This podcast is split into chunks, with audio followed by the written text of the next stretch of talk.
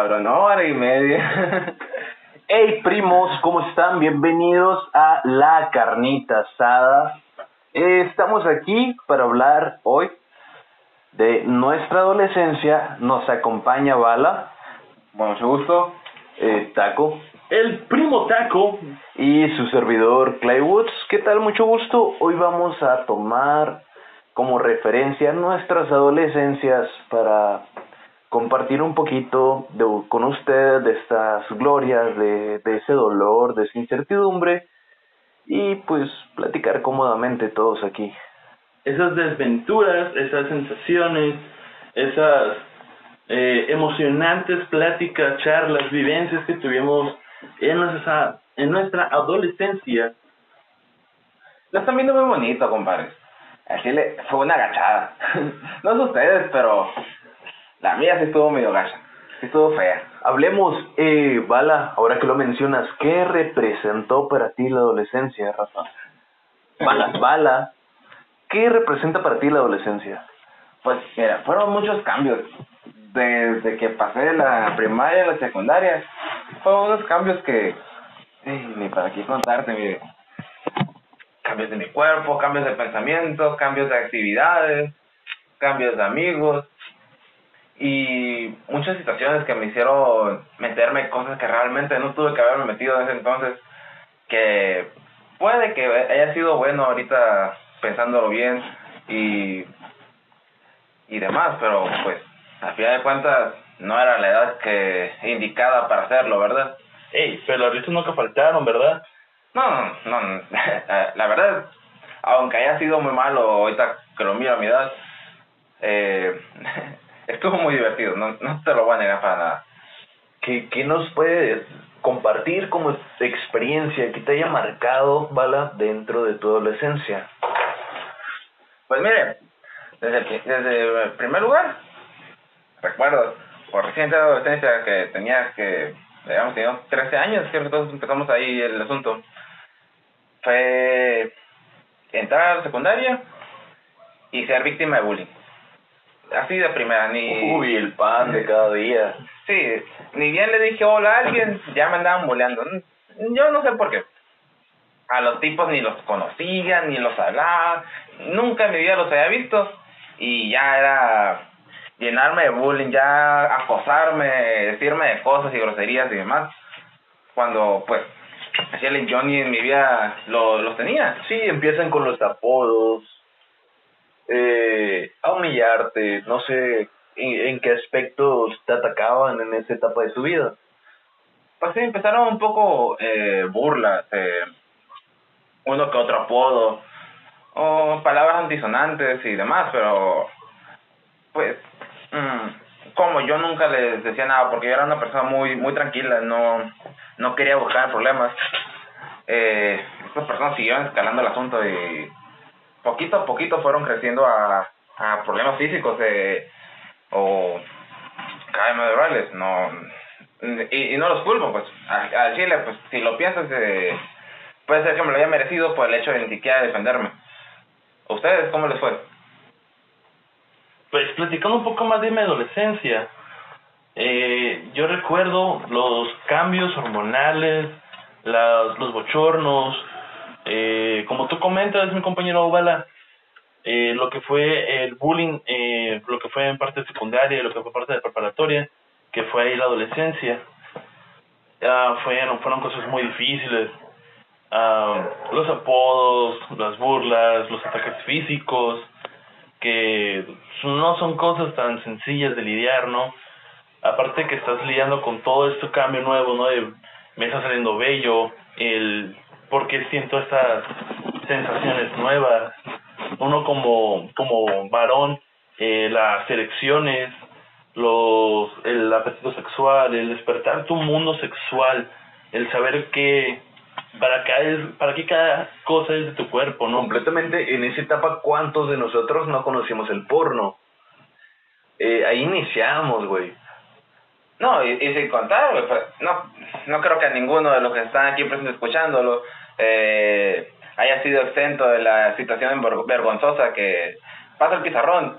y pues tenías tremenda erección antes de pasar el pizarrón y te ibas todo agachado, todo avergonzado y es como que, verga, ¿dónde lo oculto? Holy shit, no, no, no. No, nunca ya se sale el truco de, de colocar tu mochila enfrente para eh, ocultar la dirección. Lamentablemente, sí, sí, sí lo hice, pero lamentablemente no se puede utilizar cuando estás posando por una foto.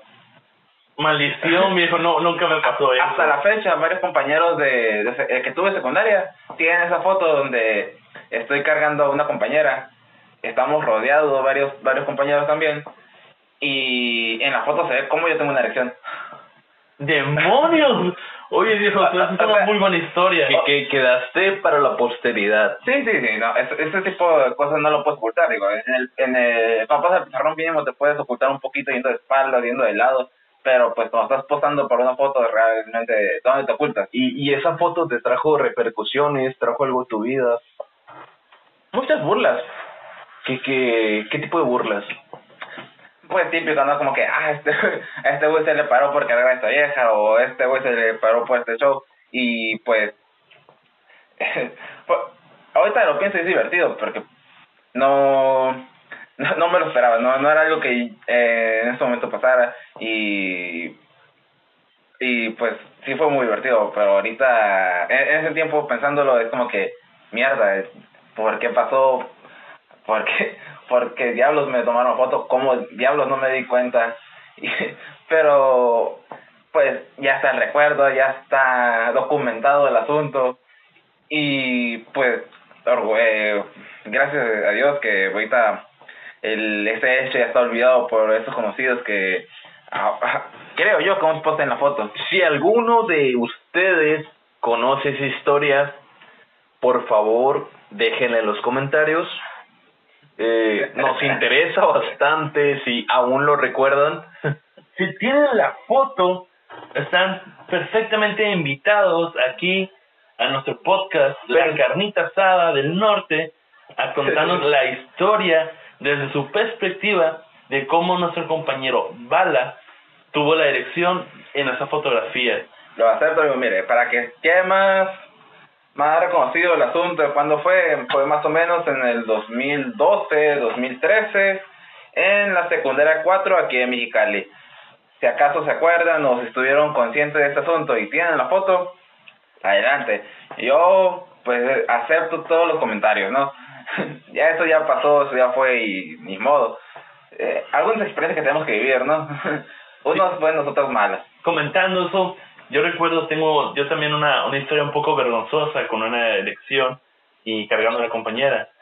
Ah, me siento un poco penado por la situación y hasta me siento un poquito como un depravado, pero yo recuerdo que estaba en tercero y estaba y yo me juntaba con muchachas de primero. Entonces, yo recuerdo que tenía una compañera de primero que estaba bastante bien desarrollada. La muchacha estaba muy bonita físicamente y me llevaba mucho con ella.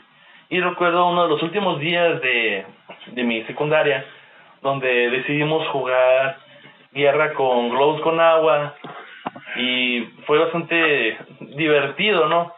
Pero yo recuerdo que la, la muchacha se, se cayó y yo la tuve que cargar y al momento de cargarla pues eh, la, la, la levanté y pues tenía una yo una erección por verla tocado y era un poco incómodo porque ah, mi, mi mano se resbaló a su cuerpo, una, una área que no quisiera recordar y pues pasó el, la vergüenza, ¿no? Te entiendo, eh, en esa época, eh, en mi secundaria, cuando teníamos horas libres, nos íbamos a un parque que estaba a unas cuadras de donde estudiábamos.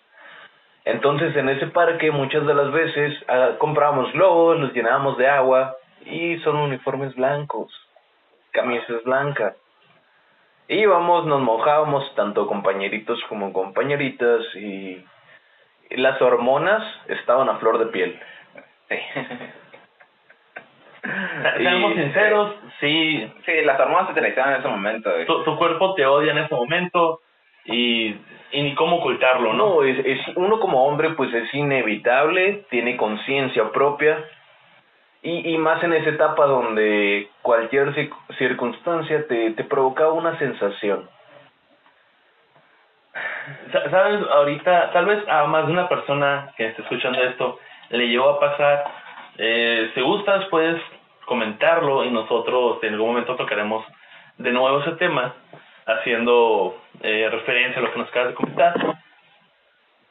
sobre, no, ¿alguna vez ustedes llegaron a tener una erección con cualquier cosa que ni siquiera fuera algo sexual? Que realmente ahorita no puedes encontrarle, no sé, un, algo de esa índole, pero tu cuerpo reaccionaba. Pues realmente secundaria, prepa, pues así fue casi todo el tiempo. Estaba sentado en mi güey. Y mirando a nada, mirando a la esquina del, del salón. Dos más dos. ya, ajá. Oh, sí, sí, sí, típico. No, no, no, no había ninguna razón. Mirando a la esquina del, del salón, güey, sin hacer nada. Y pum, erección. Como que, no chingues, no, amigo, no estoy pensando en nada. No, no hubo nada que provocar este pedo, pero pues aquí estás. Y ah, llegaba a saludar y, y, coronar el momento. sí, ibas a exponer. Demonios, dijo. ¿Sabes? Me hace recordar un monólogo de un, de un comediante muy famoso, ¿no? Que dice que está en iglesia y que tiene, tuvo una erección, ¿no? Y, y yo me acuerdo que ya tenía erecciones en lugares muy, um, muy inconvenientes, en lugares públicos, donde no había manera de, de ocultarlo.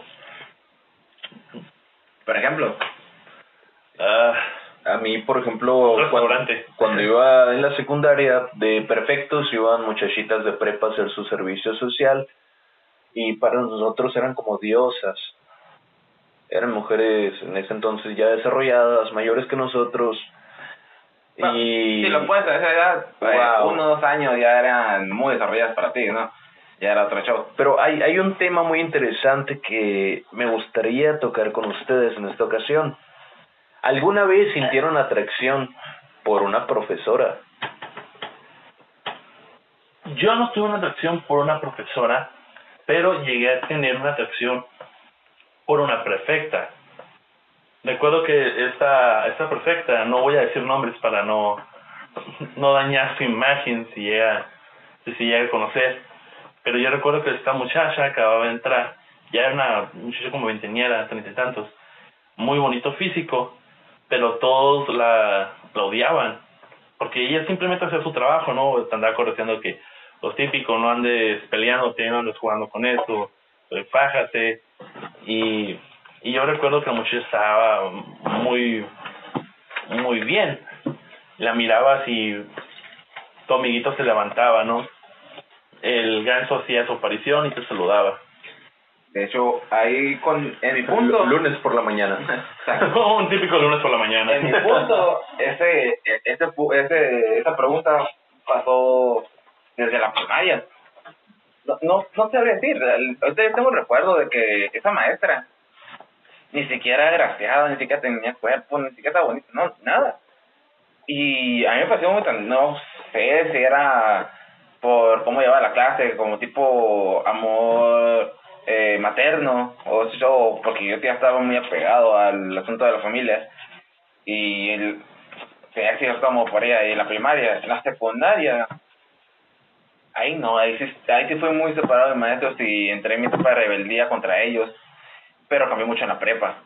En la prepa teníamos una maestra que daba inglés, igual como como dice mi amigo. Creo que vamos a hablar de la misma y compartíamos humor platónico. Probablemente, porque esa esa señora, pues, no sé si es señora o señorita, eh, también era, tenía como 30 años, muy joven, muy hermosa, muy buen cuerpo y daba su clase excelente, pero te juro, el 90% de los hombres de mi salón estábamos embobados con ella, era era nuestro amor platónico porque estaba hermosa la señora. era una chulada.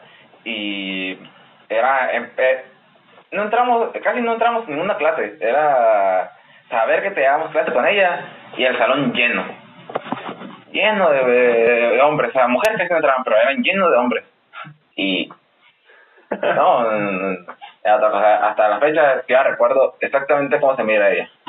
Yo durante la preparatoria, fíjate que tuve tres amores platónicos y tengo una anécdota muy curiosa. de cómo alumnas de mi salón cortejaban a, a lo que era un profesor en ese entonces. Caray. Sí, estuvo denso porque la historia está bien oscura. A ver. Eh, primeramente, como amores platónicos, en la secundaria no se nos presentó la oportunidad, pero llegando a la preparatoria, teníamos una profesora de inglés. Probablemente sí era la misma. Eh, probablemente sí. Y todos igual como le, le llaman, es la edad de la punzada.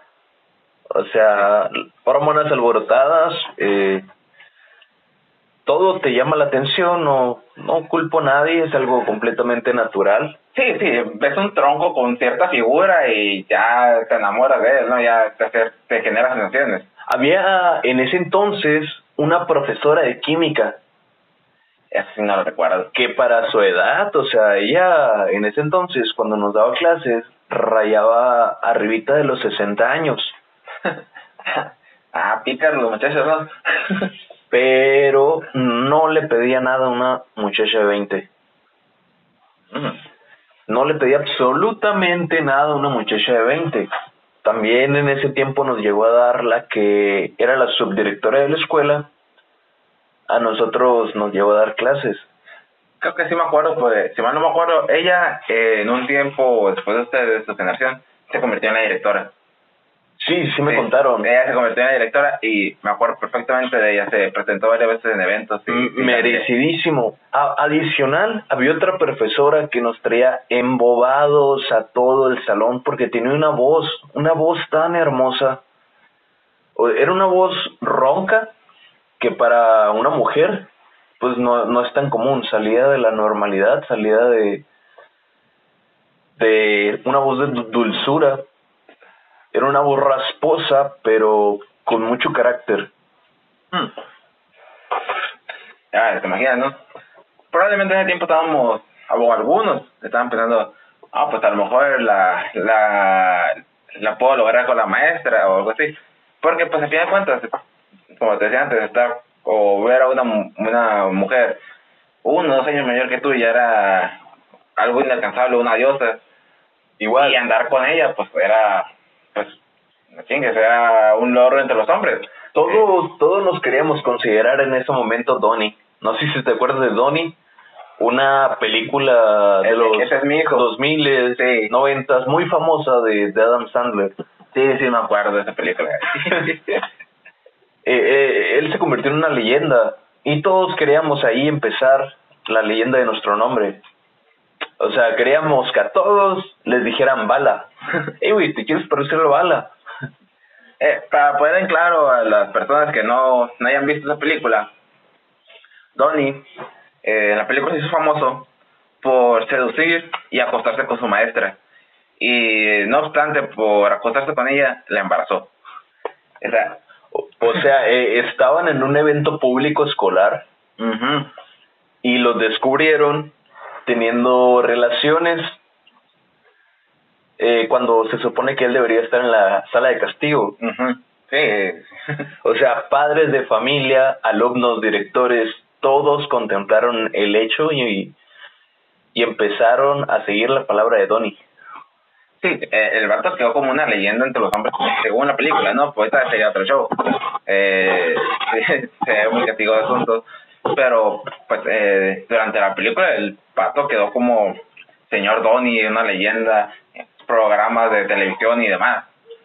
Te, te comentaba, durante ese entonces tuvimos un cierto profesor nuevo que entró con nosotros a darnos clase, pero el profesor era, nosotros fuimos la primera generación a la que le dio clase, todos éramos menores de edad, Ujú.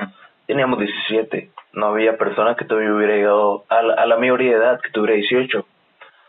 Nosotros íbamos a hacer extraescolares, queríamos liberar nuestro servicio escolar, así que íbamos a ayudar los sábados, pintábamos la escuela, eh, barríamos, cortábamos el césped, hacíamos diferentes, diferentes actividades para poder lograr liberar nuestro servicio social. Entonces él era la persona encargada de nosotros. Un sábado después de pintar la mayoría de las cercas de la escuela, eh, él nos invitó a, a convivir. Era como que, ¿qué vamos a hacer después de la escuela? No, pues nuestra casa, me están esperando en casa, tengo que llegar, es sábado, o sea, lo menos que quiero es estar aquí en la escuela. Eh, una experiencia parecida a eso, pero en la universidad, eso quedará para otro otro tema. Ya, pero, es, ya es la universidad, todos sí, son mayores de edad. Sí, son mayores de edad, pero igual Ahí forma... el- todos éramos menores, Ajá. nos apantalla tanto a compañeras como compañeros el hecho de que un profesor nos quiera invitar a convivir, o sea, no era tan común que fuera de clases fueras a la casa del profesor, te invitara a comida, comprara cheve Ah, cara. con personas, éramos alumnos menores de edad, comprara cheve y fuéramos a invitar y nos fuera a invitar a su casa a, a tomar, a tomar y comer, igual disque convivencia sana. Eh, pero pues si ya involucras alcohol con menores de edad, sabes que esa, esa madre no va... Ajá, pero por ejemplo, había un baño completamente funcional afuera, con, eh, tenía dos baños en su hogar, era una casa agradable a la vista, igual apantallaba. Y a los hombres, eh, si queríamos ir al baño y ya sabes los efectos que provoca el alcohol, es diurético, Sí, cada rato vas a ir al baño. eh, nosotros pasábamos afuera, pero a las mujeres les pedía que fuera dentro de su casa. Y, por ejemplo, él les pedía acompañarlas y las esperaba hasta que salieran. Esa madre ya no suena muy bien, güey. Y eh, igual andaban, eh, estaban, tenían embriaguez, ya habían tomado también, no me acuerdo la cantidad de alcohol que, que consumimos en ese entonces, eh, siendo nuestra primera apertura al alcohol por, por un maestro de, de nuestra institución educativa. Sí, de igual forma no mides que tomas, eh, y menos si son las primeras veces. Bueno, las primeras veces yo me excedí to- totalmente y ya era mayor de edad. Fue, fue, fue completamente por convivir fuera de él, se quiso presentar como un amigo, pero la, la situación estuvo un poco tensa. Eh, no es tan común como comentas que te invita a tomar un catedrático, aparte te está en su casa y hay ese trato de distinción que se puede decir, bueno, es un caballero, pero son morritos de 17 años, tú tienes 35, 40 años. Sí, sí, fácil le doble de la edad, no chinga. O puede ser su padre, una de las dos. puede ser su padre y, y se toma la libertad de tener esas confianzas sin ni siquiera saber los padres que estaban ahí, porque pues nos dejó claro desde el inicio que fue era algo que, que guardáramos el secreto. Y, o como te decía Andrés, esa, esa cosa ya no, se suena, ya no suena bien porque, pues, cierto, después del servicio, terminas tus actividades, guardas todo, dejas todo arreglado y pum, pum, vamos a la casa y ahí quedó. Pero pues, sí es cierto, tus padres tienen la confianza de que pues vas a ir a la escuela, vas a arreglar unas cosas, el tiempo que te dure, pues vas a estar ahí, ¿no? Y eh, ya cuando termines, pues vas a regresar a tu casa. Sí, porque al final de cuentas, al final de todo el evento de sucesos, fue como que hablar con nosotros y, ¿sabes qué? Eh, todos estamos en la escuela. Los voy a dejar en la escuela, ya de ahí se van para su casa. Y no hay un suceso claro de, que haya pasado dentro de, de esos lapsos de tiempo. Igual y esperemos de buena fe que solamente haya sido caballerosidad. Más, eh, sin embargo, pudo llegar a haber sido algo más. Se, se mira mal. Sí, se, Sea un catedrático, ¿dónde está tu, tu amor a, a enseñar a las personas de, de forma correcta, de forma honesta y representar con tus acciones tu ética? Ves que no solo se ve mal, güey. Ahorita que lo estás platicando suena muy mal. Porque este, estás está lo correcto. El, el catedrático tiene que estar enfocado en su trabajo, ir a enseñar, ir a educar a los, muchachos, eh, formarlos de cierta forma para que sean, eh, crezcan personalmente y demás. Pues no tiene caso el hecho de que, ah, pues vamos a llevarlo a tomar, que estás de acuerdo de que, pues, bueno, todos, todos toman, no, no importa la edad, todos piensan desde muy chiquito o muy grande, no importa. Y tarde o temprano van a, van a llegar a probar el alcohol. pero no conozco la, la historia de nadie más que haya iniciado su historia de alcohol con un catedrático. No, para mí fue mi primera vez realmente. De mis primeras veces, te puedo decir, a lo mucho uno o dos cervezas, dado que yo tenía una perspectiva diferente del alcohol en ese entonces. Y no quería aguantar. Miraba historias de cómo la gente se ponía borracha y yo pensaba que te tomabas un bote y andabas vomitando las calles enteras. pues eso pasa después de un 12. Ahí te, te pongo esa perspectiva desde mi desconocimiento y no sé cuántas personas de las que estábamos ahí involucradas iban bajo la misma perspectiva y aún así se motivaban a tomar por la insistencia del que era nuestro tutor de actividades en ese entonces. Pues que le ves la confianza, es tu maestro, es alguien que te está enseñando, es alguien que miras con respeto. Aparte sabía que tenía interés de las muchachas que, que les daba clases, porque pues era, estaba guapillo el vato, y se miraba se miraba high class, se miraba como te podía pantallar. ¿Y no iba a pasar nada ahí? La verdad, si te soy sincero, no sé. Alguien que haya terminado mal, alguien que se les haya desaparecido en la fiesta un buen rato. No, pues a veces las ciudades del baño eran de hasta 20 minutos y nada más era voy a tirar el agua. ¿Para quién? ¿Para ustedes o para las mujeres? Para ellas, nosotros íbamos afuera. Pero por eso te digo, nunca se supo nada más allá, se mantuvo el misterio y lo dejamos como un evento que sucedió. Pues, ¿estás de acuerdo? Más... ¿Quién va, a, ¿Quién va a tirar el agua 20 minutos? O sea, esto, esto está muy extraño, ¿sabes? Que si vas, vas y orinas, si es... ¿Qué te toma? ¿Un minuto? ¿Dos? Si a mucho tardaste demasiado. Es como te digo, por la misma confianza y, y asimismo, ese profesor pues también nos daba clases, era paralelo entonces tenía poder sobre nosotros al hecho de que no podíamos decir nada porque esta era la persona que nos estaba dando clases. Sí, final también lo miras como una figura de autoridad. Pues, sí, es figura de autoridad y no podíamos sobreponernos a la autoridad, no formábamos un criterio propio todavía, éramos menores de edad. Sí, no por tema no, vas a, no vas a generar criterio propio, pero pues... No, igual eres más susceptible a que te moldeen tu realidad al hecho de que todavía no tienes una visión fundamentada. ¿Y ese maestro sigue trabajando ahí? La verdad lo, lo desconozco, porque hubo un tiempo en el que anduvo pegando también lo, con la que era la subdirectora y aparte salimos de la prepa, era ya de, íbamos como en cuarto, ya, ya no le seguimos la pista, a nosotros no nos volvió a dar clases, no, pues, pues yo entré y no, no creo, yo, yo no miré algún, bueno, a lo mejor por mi carrera, ¿no? Yo no miré ningún maestro que fuera interesado por las, por las chicas. A lo mejor posiblemente por mi inocencia, por el hecho de no tomar en cuenta muchas cosas, no prestar atención a, a pequeños indicios que fueran a dar a, a este asunto, ¿no?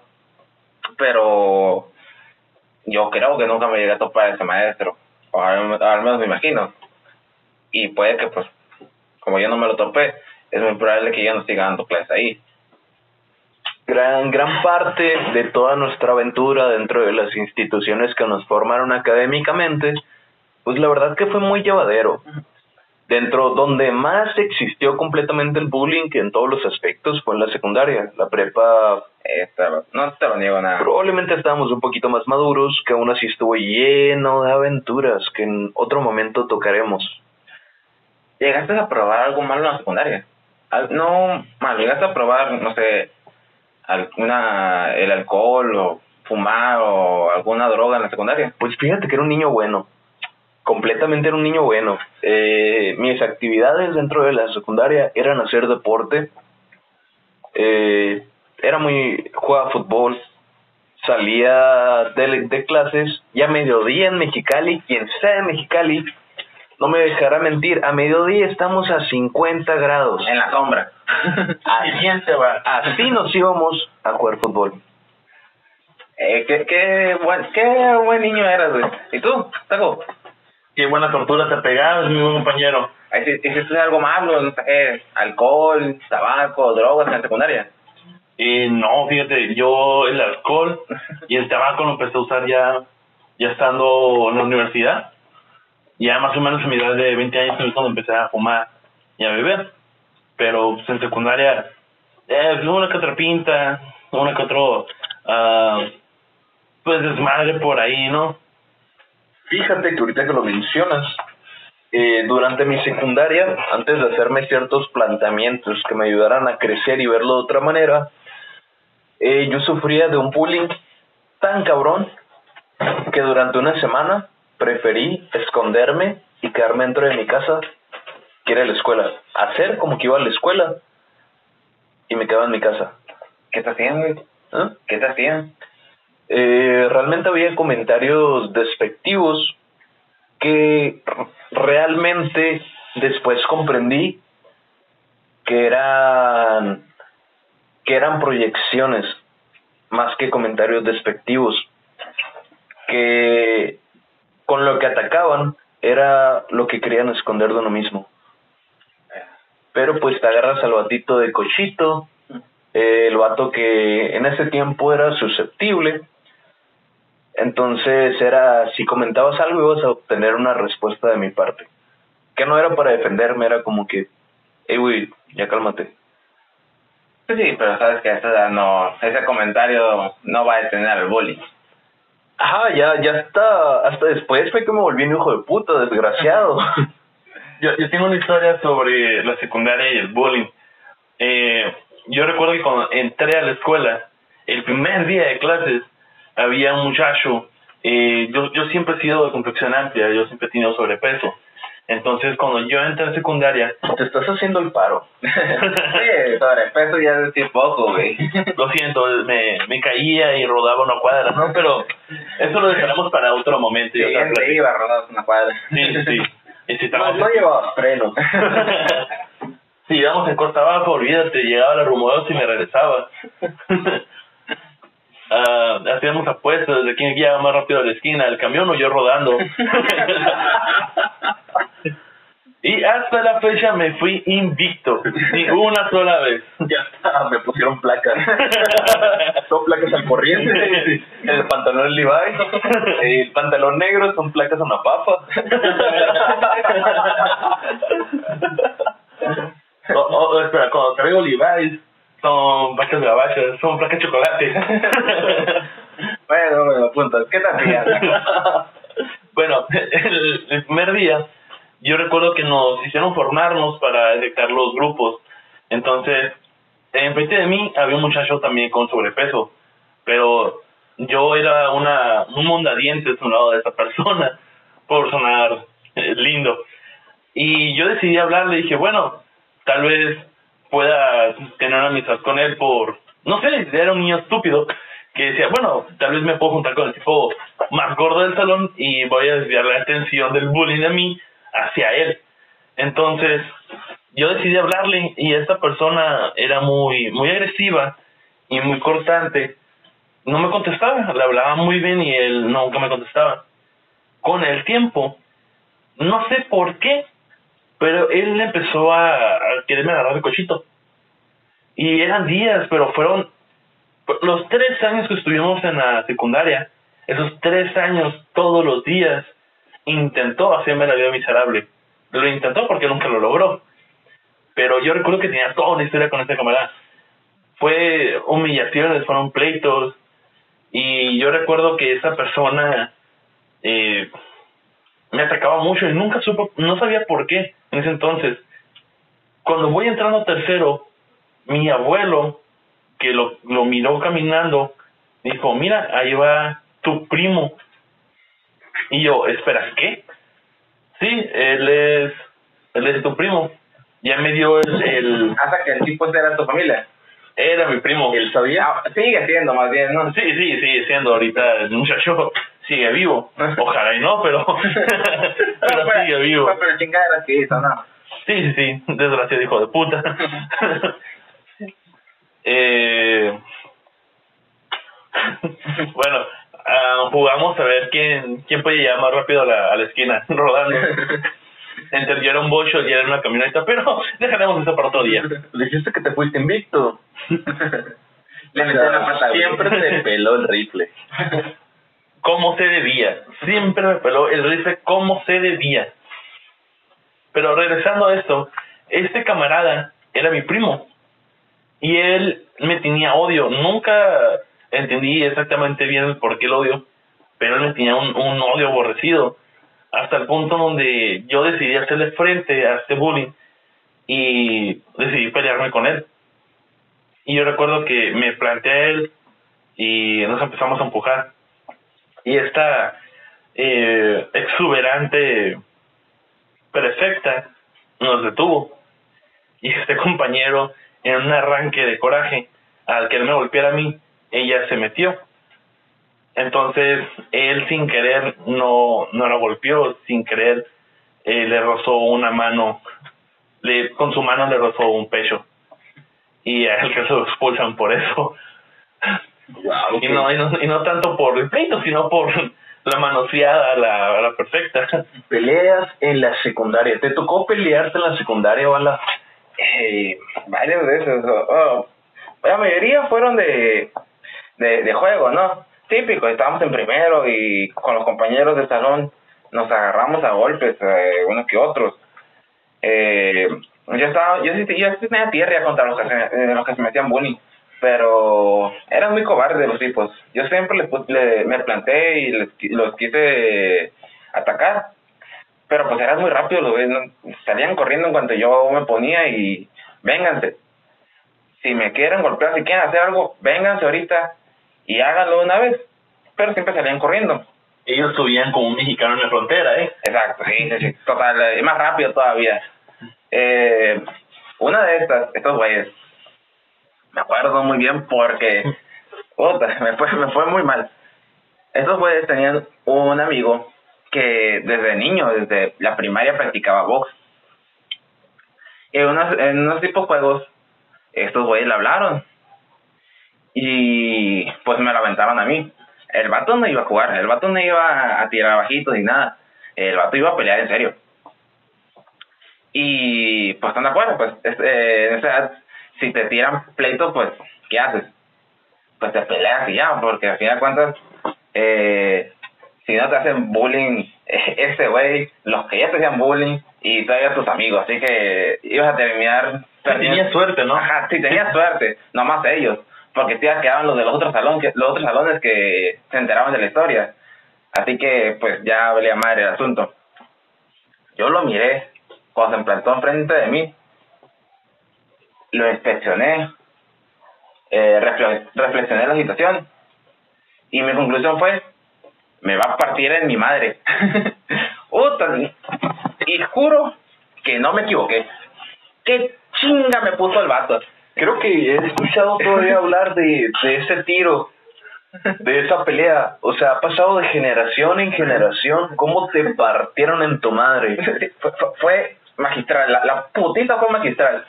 Fue documentada, ¿no? Sí, eh, eh, He estado con amigos en pedas, o sea, que no tienen nada que ver, iban en otras secundarias. Y los he escuchado hablar de cómo le partían en su madre a un güey que se llamaba Bala.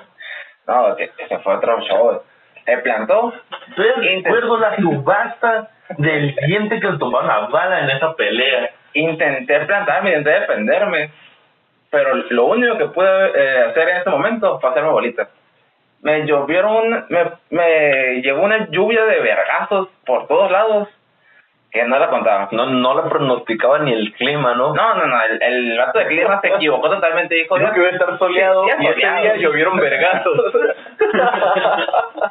no, otra, esa fue la, la vez que peor me fue de la chinga. Otras veces, eh, eh, estos güeyes, estos güeyes a partir de ese momento, mis bullies ya no, ya se calmaron. Lo que sí se pasaban de verga eran mis, mis compas, de que miraban a este vato que practicaba box, me partió mi madre, decía, eh güey, mira, ahí va tu mejor amigo.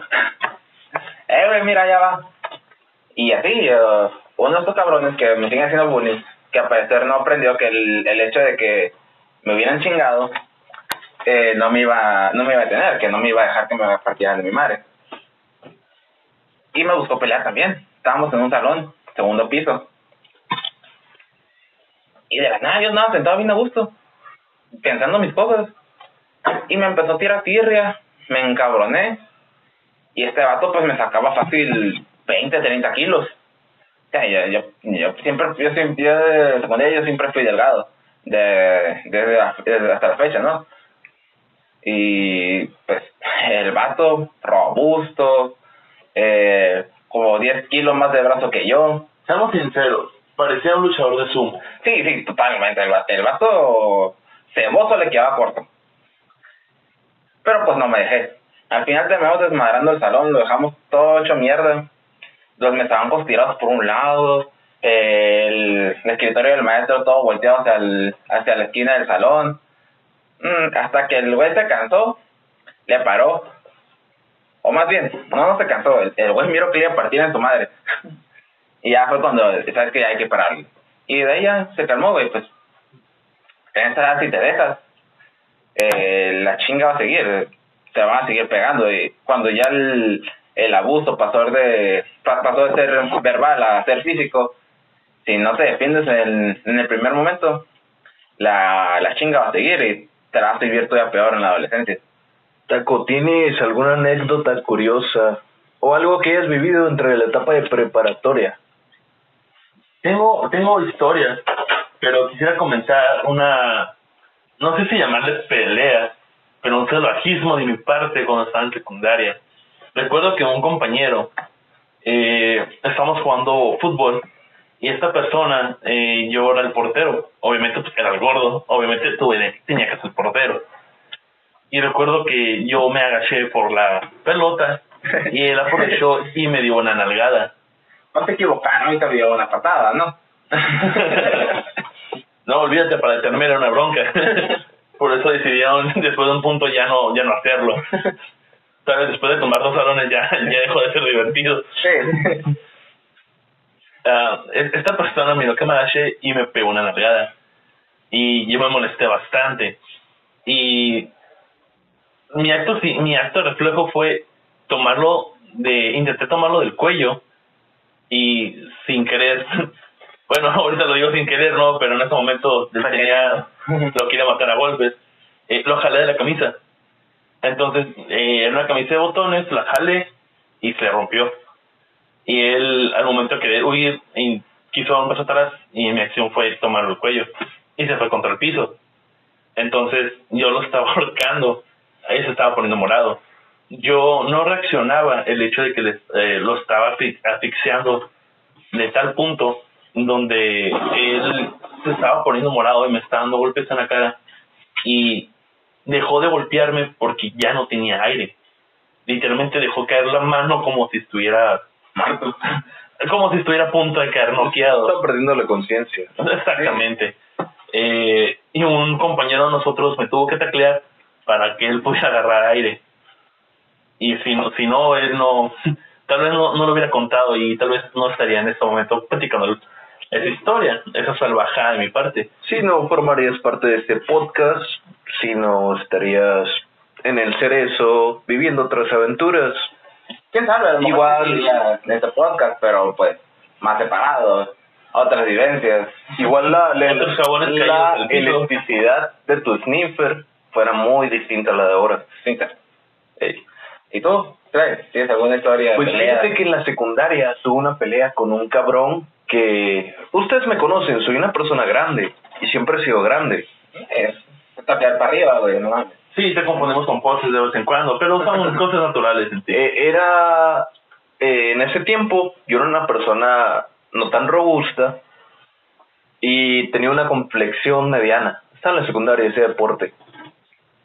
En una ocasión, un batillo, eh, más o menos de mi mismo vuelo, pero con el doble de mi robustez, pateó mi mochila. Y yo como que, a ver hijo de tu pinche madre, ¿por qué pateas mi mochila? Acto siguiente, estamos en el salón de clases, ¿eh? era una clase completamente normal. La agarré y la, la aventé hasta el otro lado del salón. Casi rompo un vidrio, güey. Patas mi mochila, pues ahora tu mochila tiene alas. E- El salvaje de ese vato me intenta agarrar del cuello. no sé, era muy popular la, lucha libre en ese entonces, todos miramos la WWA. Me agarré el cuello, me intenta hacer una llave y yo no podía respirar. Entonces, mi acto seguido fue agarrar lo que tuviera a la mano, una regla, se le encajé la pierna y se le estuve encajando hasta que se rompió. Eh, como si fuera navaja la chingada. Yo quería que me soltara el cabrón. Entonces me soltó y me le colgué yo igual. Y dije, no cabrón, este es juego de dos. La profesora estaba en el marco de la puerta mirando hacia afuera. Cuando pasó todo ese suceso, que fueron como unos cinco minutos. Todo ese lapso, la profe estaba en el salón. El vato, yo traía suéter, era temporada de frío. Muchos conocen que nuestra ciudad en tiempo de calor es un infierno y en tiempo de frío es un freezer, es un congelador. Entonces, a pesar de tener el suéter, manga larga y otra camisa debajo, me muerde el brazo y, y lo empiezo a golpear, lo empiezo a golpear el rostro para que me suelte el hijo de la chingada ta, ta, ta, uno tras otro. No sé cómo le, le, le quedó el rostro como el travieso Arce. Panchito de la combi, ¿no? Se metió la combi equivocada. Pero siento dolor en el brazo y yo como que qué chingados. Y se me empezó a manchar como de, de sangre. Y yo como que, ah, este hijo de puta no ha de tener rabia o algo. me quitó el suéter y tengo la marca de los dientes, o sea, casi casi al punto de arrancarme la piel del pedazo del brazo. Cabrón.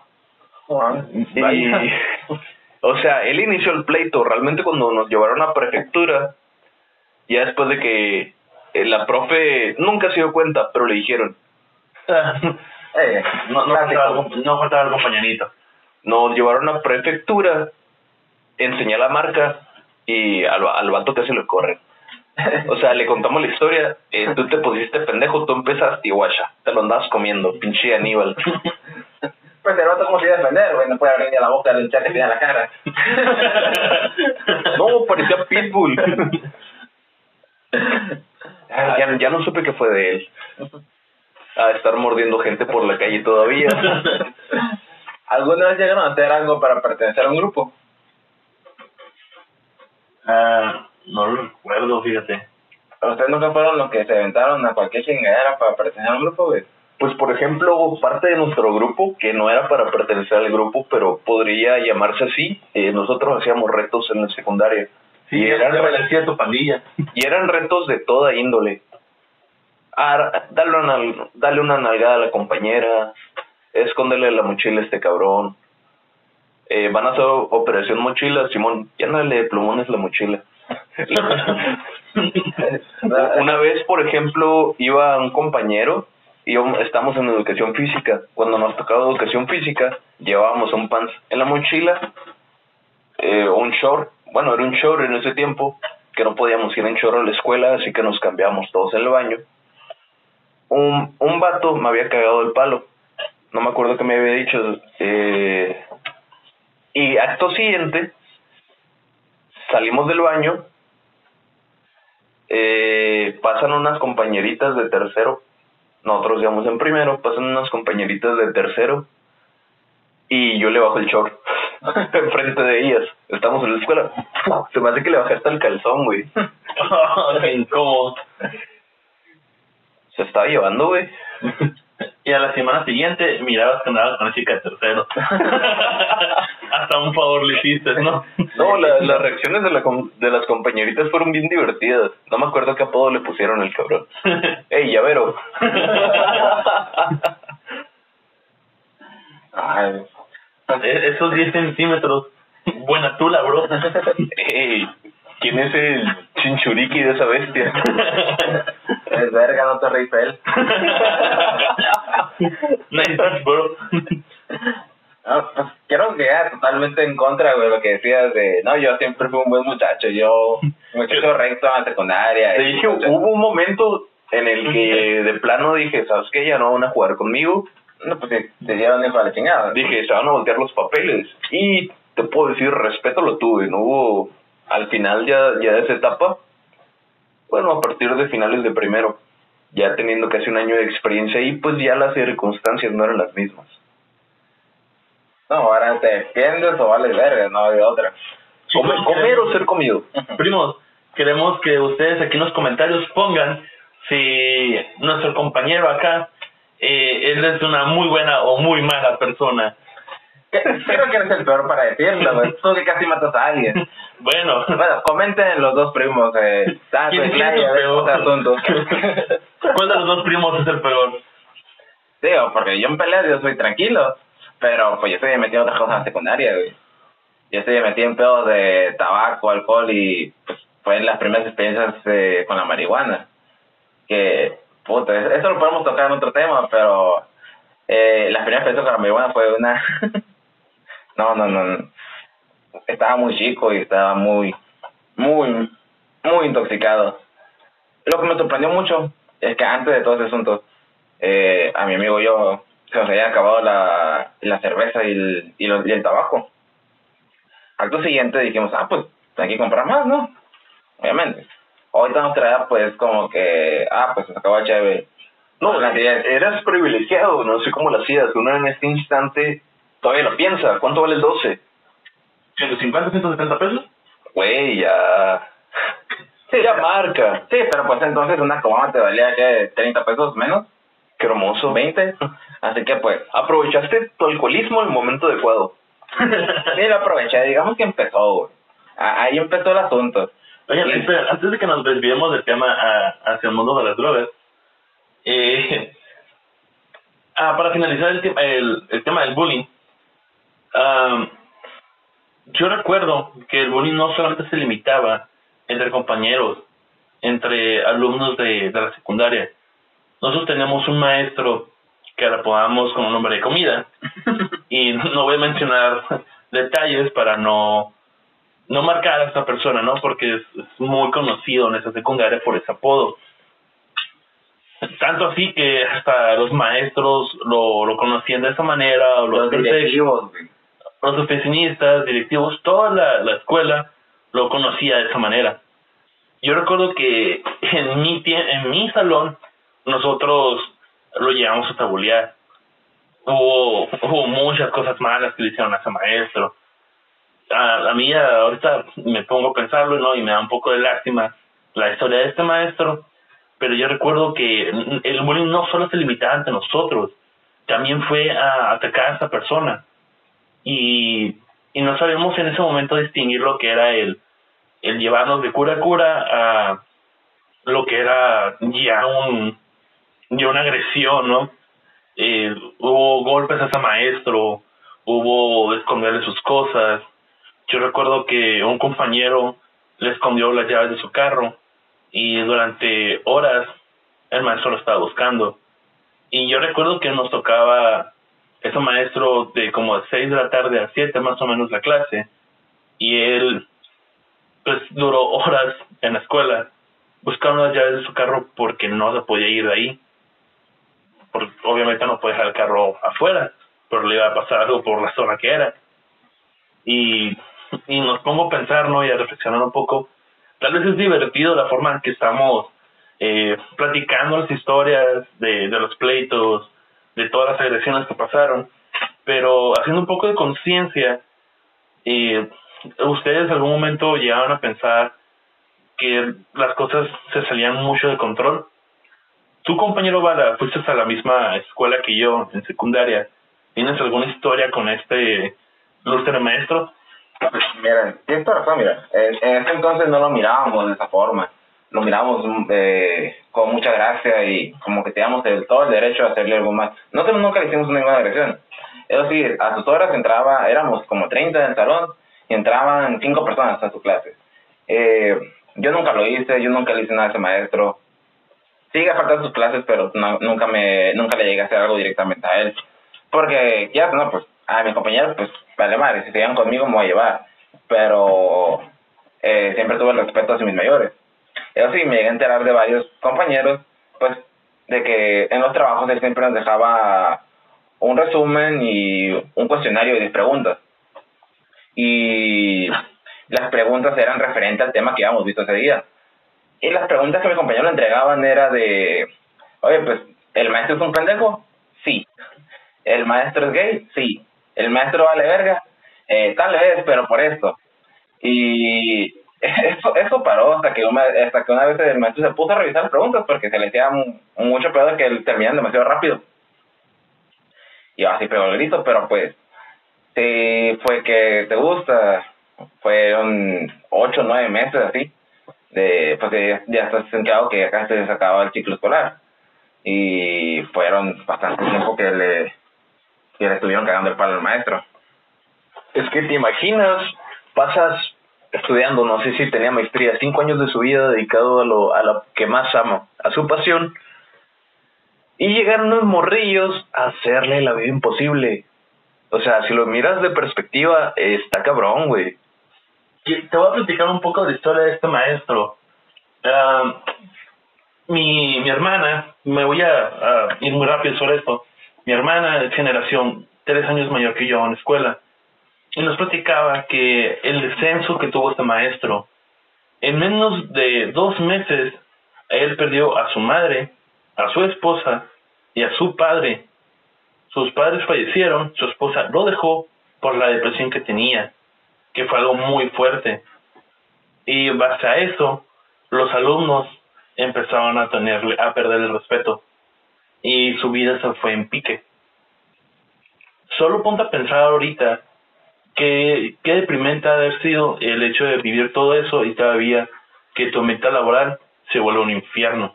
No, completamente, completamente está muy drástico. Eh, la situación estuvo muy densa, pero como dices, uno no se pone a pensar. Para todos es, ah, mira, qué cura. Estamos quedando el palo al profe. Y de hecho, el maestro sí se le miraba una luz apagada en los ojos, sí se miraba muy, muy decaído en ese tiempo. Hoy, hoy no lo he visto, pero pues aún tengo recuerdo de cómo iba, cómo llegaba al salón, cómo dejaba sus cosas y cómo se comportaba durante la clase y se miraba muy, muy decaído. Y pues, lamentablemente, los muchachos no, nunca lo miraron así, porque pues ellos lo miraban nomás en su diversión. Eh, pues le hago la vida imposible al maestro y pues me va a echar unas risas.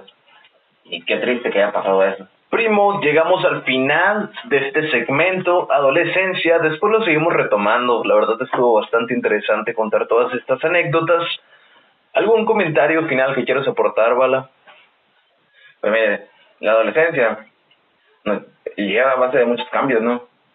Eh, hormonas, eh, corporales, pero pues a final de cuentas ahí donde nos formamos eh, como personas, nos damos cuenta que está bien y que está mal y pues si no te pones el tiro, si no te, no, si no te pones recto con lo que pasa a tu alrededor, eh, puede llegar a ser o la mejor época de tu vida o la peor. Y al final va a terminar acabando con tu vida si te vas por otro camino. Taco, ¿algo final que quieras aportar? Claro que sí, aquí si gustan ustedes um, comentar alguna experiencia, alguna vivencia que hayan tenido en lo que fue la secundaria, fue su adolescencia, prepa. No duden en comentarlos y para tener un poco de discusión y una plática sana sobre esto, sobre cosas buenas, malas que, pasaron, nosotros vamos a estarlos leyendo vamos a estarles poniendo atención. Primo, ¿hay algo que quiera aportar? Para mí esto fue la carnita asada. Eh, nos vemos la próxima semana. Eh, si gustan comentar qué temas les gustaría que tocáramos, y compartirles un poquito de nuestra experiencia o punto de vida. La verdad, esto, esto me dejó muy tocado volver a, a recordar esos momentos y conocer esas historias. Pero pues nos vemos un día en el futuro. Muchas gracias, primo. Nos despedimos.